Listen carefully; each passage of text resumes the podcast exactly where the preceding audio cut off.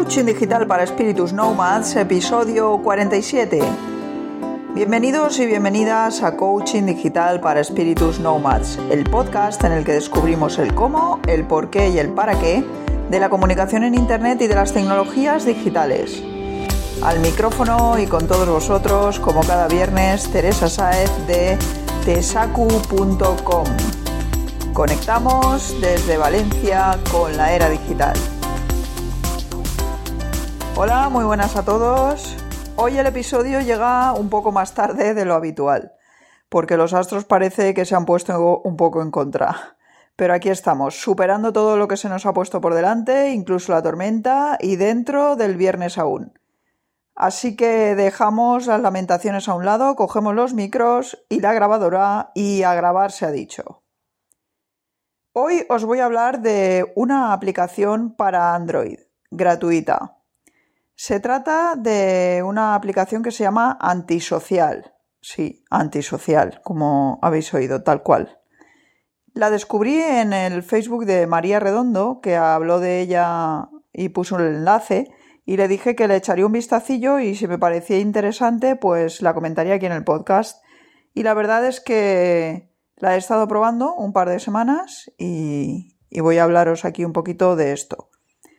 Eh, Antisocial es una aplicación gratuita, como os he dicho, que está disponible solo para dispositivos Android y que nos hace conscientes del uso que hacemos de nuestro smartphone. Nos compara ese uso con el de otros usuarios y nos permite tomar el control sobre él. Hasta nos permite descargar informes para ver nuestros progresos. En teoría es una aplicación que se utiliza para o, o cuya finalidad principal se supone que es la de desengancharnos del uso demasiado intensivo o incluso dependiente que tenemos del móvil, ¿vale? Eh, ¿Qué opciones nos ofrece o qué nos ofrece esta aplicación? Pues podemos ver en ella cuántas veces desbloqueamos y miramos el móvil a lo largo del día. ¿Cuánto tiempo pasamos en las redes sociales a diario desde el móvil? ¿Qué aplicaciones de nuestro móvil usamos más y durante más tiempo cada día? Y podemos consultar también las estadísticas de uso de los últimos 30 días. Se pueden consultar las del mismo día, las del día anterior, las de la última semana y las del último mes, ¿vale? Hasta podemos solicitar incluso un informe y recibirlo por correo electrónico. Nos compara con gente de nuestro mismo género, nuestro mismo país y nuestra misma edad, ¿vale? Porque es como si fuese eh, va haciendo comparativas y, y, claro, en realidad para que los usos pueden ser diferentes dependiendo de un país o de otro, o dependiendo del, sexo, o dependiendo de la franja de edad en la que nos encontremos, pues hacemos usos diferentes del móvil. Entonces esta aplicación está bien para eso, porque nos compara con gente de nuestro mismo rango, digamos. Eh, más cosas que, hace esta aplicación. Eh, Claro, os estaréis preguntando, recopila datos, pero esto, ¿qué tipo de datos? ¿Cómo es esto? Pues bueno, la recopilación de datos que hace no va asociada a ninguna identidad, solo va asociada a una especie de número y funciona de manera anónima, pues parecido a las cookies. Tampoco recopila mensajes ni datos de ningún tipo de ninguna de vuestras aplicaciones del móvil ni nada. Lo único que recopila es el tiempo que las usamos, cuándo las activamos o durante cuánto tiempo las tenemos activas y las estamos utilizando. Em, cuenta con una opción que está muy bien, que es una lista de aplicaciones del móvil, en la que aparecen las aplicaciones ordenadas como en dos columnas, una de aplicaciones bloqueadas y otra de aplicaciones disponibles. Eh, añadiendo aplicaciones a la lista de bloqueadas, lo que hacemos es que es una especie de lista negra y lo que hacemos es que bloqueamos su uso. Podemos decidir qué aplicaciones no queremos usar, ¿vale? Ahora después os explico más cómo va esto del bloqueo. En principio eso, añadimos aplicaciones, decidimos que no queremos usarlas o decidimos que sí queremos usarlas, ¿vale? El bloqueo, como os decía, eh, hay varias maneras de hacerlo. Eh, son tres maneras básicamente las que tenéis de hacerlo con esta aplicación. Eh, una es asignando un tiempo máximo de uso diario para las aplicaciones que hemos incluido en esa lista negra que os he dicho. Es decir, imaginaros que yo incluyo el Facebook, el WhatsApp y el Twitter en la lista negra.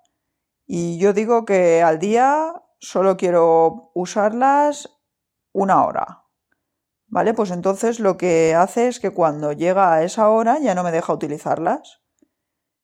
Luego, otra manera de hacer el bloqueo es seleccionando horas y días de la semana concretos durante los que no se pueden usar las redes sociales. ¿Vale? Imaginaros que decís, pues yo de lunes a viernes, de tal hora a tal hora, no quiero tener la tentación de usar las redes sociales porque voy a estar trabajando, porque voy a tener que estudiar o porque voy a estar haciendo cualquier cosa. ¿Vale? Pues este es otro tipo de bloqueo que podéis hacer con esta app. Y la tercera forma sería asignando un tiempo máximo de uso diario para las redes sociales. ¿Vale? Estamos hablando ahora de un uso diario. En la opción anterior lo que hacíamos era, nos aparece como una especie de calendario con toda la semana y las horas, y lo que hacemos es seleccionar horas y días en los que, en los que no vamos a, a usarlas. Y aquí lo que haríamos sería un poco menos radical, lo que haríamos sería marcar un tiempo máximo para poder usar esa red social durante el día. Por ejemplo, pues imaginaros que quiero decir, pues media hora para Twitter media hora para Facebook al día como máximo. ¿Vale? Pues entonces esa es la tercera forma que tenemos de bloquear. Una cosa sí que os digo, una vez activado el bloqueo, no se puede modificar dentro del mismo día para evitar precisamente las tentaciones de, hacer trampas. Tened cuidado también, no vayáis a bloquear por error algo que no queréis bloquear y después durante todo el día no podáis usarlo. Aunque bueno, si esto os ocurriese, pues podríais desinstalar completamente la aplicación, se borraría todo y entonces podríais volver a instalarla y todo esto. Pero claro, si hemos instalado esta aplicación para controlarnos, no hagáis trampas, ¿vale? Eh, otra cosa que podemos hacer es activar una opción que hará que recibamos consejos para reducir el tiempo utilizado con el móvil. No es que nos vayan a estar saltando consejos ahí en la pantalla, sino que cuando entramos en la aplicación, pues ahí nos aparecen eh, como consejos, ¿no? Algunos la verdad es que a mí me parecen muy graciosos porque son muy parecidos a lo que a los que salen en las pelis de, en los grupos de alcohólicos anónimos o dependientes similares. Pero no tenemos que engañarnos. El que nos puede hacer gracia, si no tenemos una dependencia enfermiza de nuestro dispositivo, ¿vale? No quiere decir que, es, que no sea una cuestión seria para personas que lo pueden estar pasando mal con este tema. Porque si la aplicación está da estos consejos es porque hay gente que tiene un problema serio de adicción con el móvil y realmente lo está pasando mal. Otra cosa que quiero destacar de la aplicación es que no hace un consumo notable de batería y no consume tampoco casi datos. Eh, consume menos de un 1% de batería al día y menos de, un mega de datos al día. Por lo tanto, al trabajar, además, en segundo plano, es decir, no tenéis que, activar la aplicación cada vez para que funcione, la aplicación ya la instaláis, la configuráis y se queda como activa en un segundo plano, vosotros no os dais cuenta ya ni de que la tenéis ahí, no hace falta que estéis entrando a la aplicación continuamente y, y ya está, ¿no? Entonces no os vais a dar cuenta de que está ahí, porque como os digo, la batería y los datos tampoco se van a ver demasiado afectados, prácticamente nada. Lo único el idioma, eh, la aplicación está disponible solo en inglés y en ruso, en español no está. Eh, pero bueno, lo ponéis en inglés y la verdad es que se entiende bastante y, ya está. Si sabéis inglés lo vais a entender perfecto y si no, pues también, porque la verdad es que son opciones bastante intuitivas. En cuanto a, a, este tema de las aplicaciones, pues más allá de para tratar casos extremos de dependencia, que afortunadamente no son los más, podemos usarla para, por ejemplo, aumentar nuestra productividad porque si nos damos cuenta de que estamos gastando demasiado tiempo con, el móvil y en cosas que no nos interesan, porque ahí podemos ver qué aplicaciones se nos llevan el tiempo en el móvil, pues podemos utilizar mejor nuestro tiempo y ser más productivos. También puede tener la aplicación de educar, por ejemplo, a menores en un uso responsable de la tecnología En este caso del teléfono móvil. Podemos, por ejemplo, si le damos un móvil a un adolescente, pues ir dosificándole cómo va a poder conectarse y todo esto, ¿vale? Eh, más cosas, eh, ¿cómo usarla? ¿Vale? Os estaréis preguntando, pues nada, simplemente vais a la Play Store, la descargáis, la instaláis y de configuración prácticamente no tenéis que cambiar nada. La usáis y hay un, periodo de uso de dos semanas, eh, que es el que yo he consumido hasta ahora, y a las dos semanas lo que pasa es que nos da la opción de recibir nuestro primer informe por correo electrónico. Desde este momento ya tenemos acceso a todas las opciones de la aplicación. La verdad es que no sé qué más opciones hay eh, después de esto. Simplemente yo creo que lo que pasa es que se mejoran mejor las eh, se mejoran las estadísticas y sí que algo en los bloqueos ha cambiado. Quizás desde el principio eh, no podéis bloquear las cosas, pero después de estas dos semanas ya tenéis acceso completo a todo tipo de bloqueos de la aplicación. También tenemos la opción de desactivar la aplicación con un clic en cualquier momento desde la propia aplicación. Aunque si, bueno, lo que os he dicho antes, si lo que preferimos es que nunca más nos haga un seguimiento de nuestro uso, lo mejor es eliminarla, ¿vale? Pero si, por ejemplo, imaginaros que queréis que os vaya haciendo la estadística para ver cómo de productivo sois y tal, y de repente vais a tener una semana de vacaciones que en la que vais, en la que vais a hacer un uso del móvil totalmente diferente y no queréis que, esa semana cuente, por ejemplo, pues la desactiváis y ya está, ¿vale?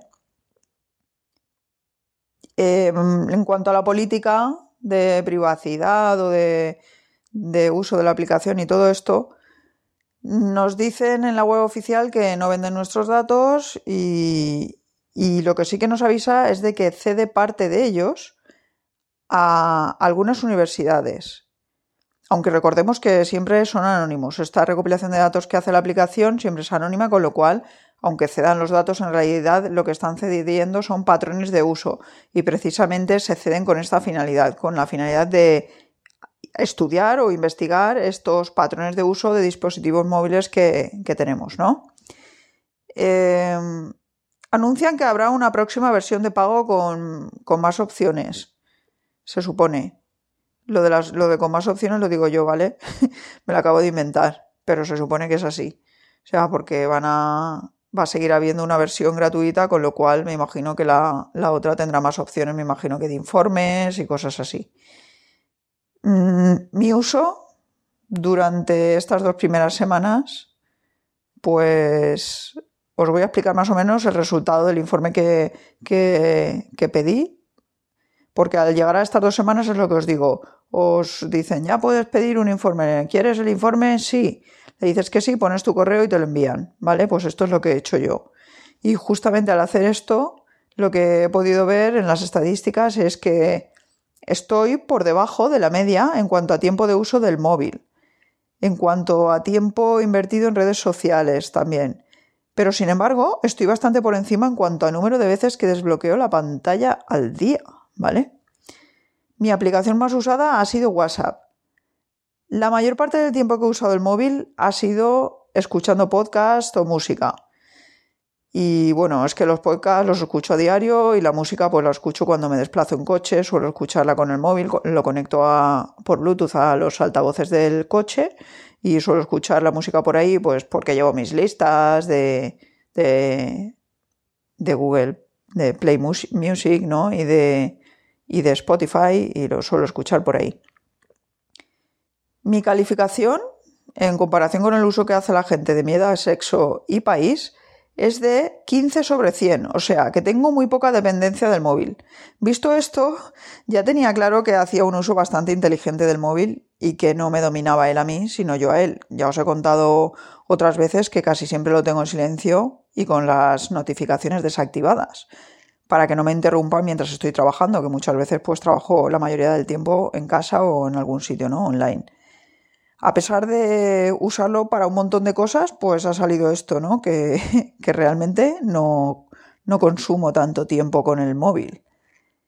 Em, pero de todas formas, no me acabo de fiar aún mucho de estos resultados porque me ha pillado una semana de vacaciones también. Entonces, tampoco he hecho el uso que suelo hacer del móvil habitualmente.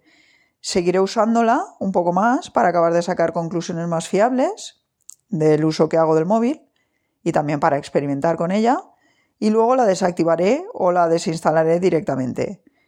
Como realmente el uso que yo le puedo dar es más de productividad que de desintoxicación, afortunadamente, pues para eso eh, ya uso otras apps del tipo de Rescue Time que me ofrecen más opciones en este sentido. Porque a mí lo que me interesa es saber dónde paso el tiempo y sobre todo cuando también estoy trabajando y trabajo en diferentes proyectos, saber cuánto tiempo he pasado con cada uno de ellos y entonces pues me interesa más otro tipo de aplicaciones. De todas formas, os aconsejo que la probéis porque a lo mejor os sorprendéis con el uso que hacéis del móvil.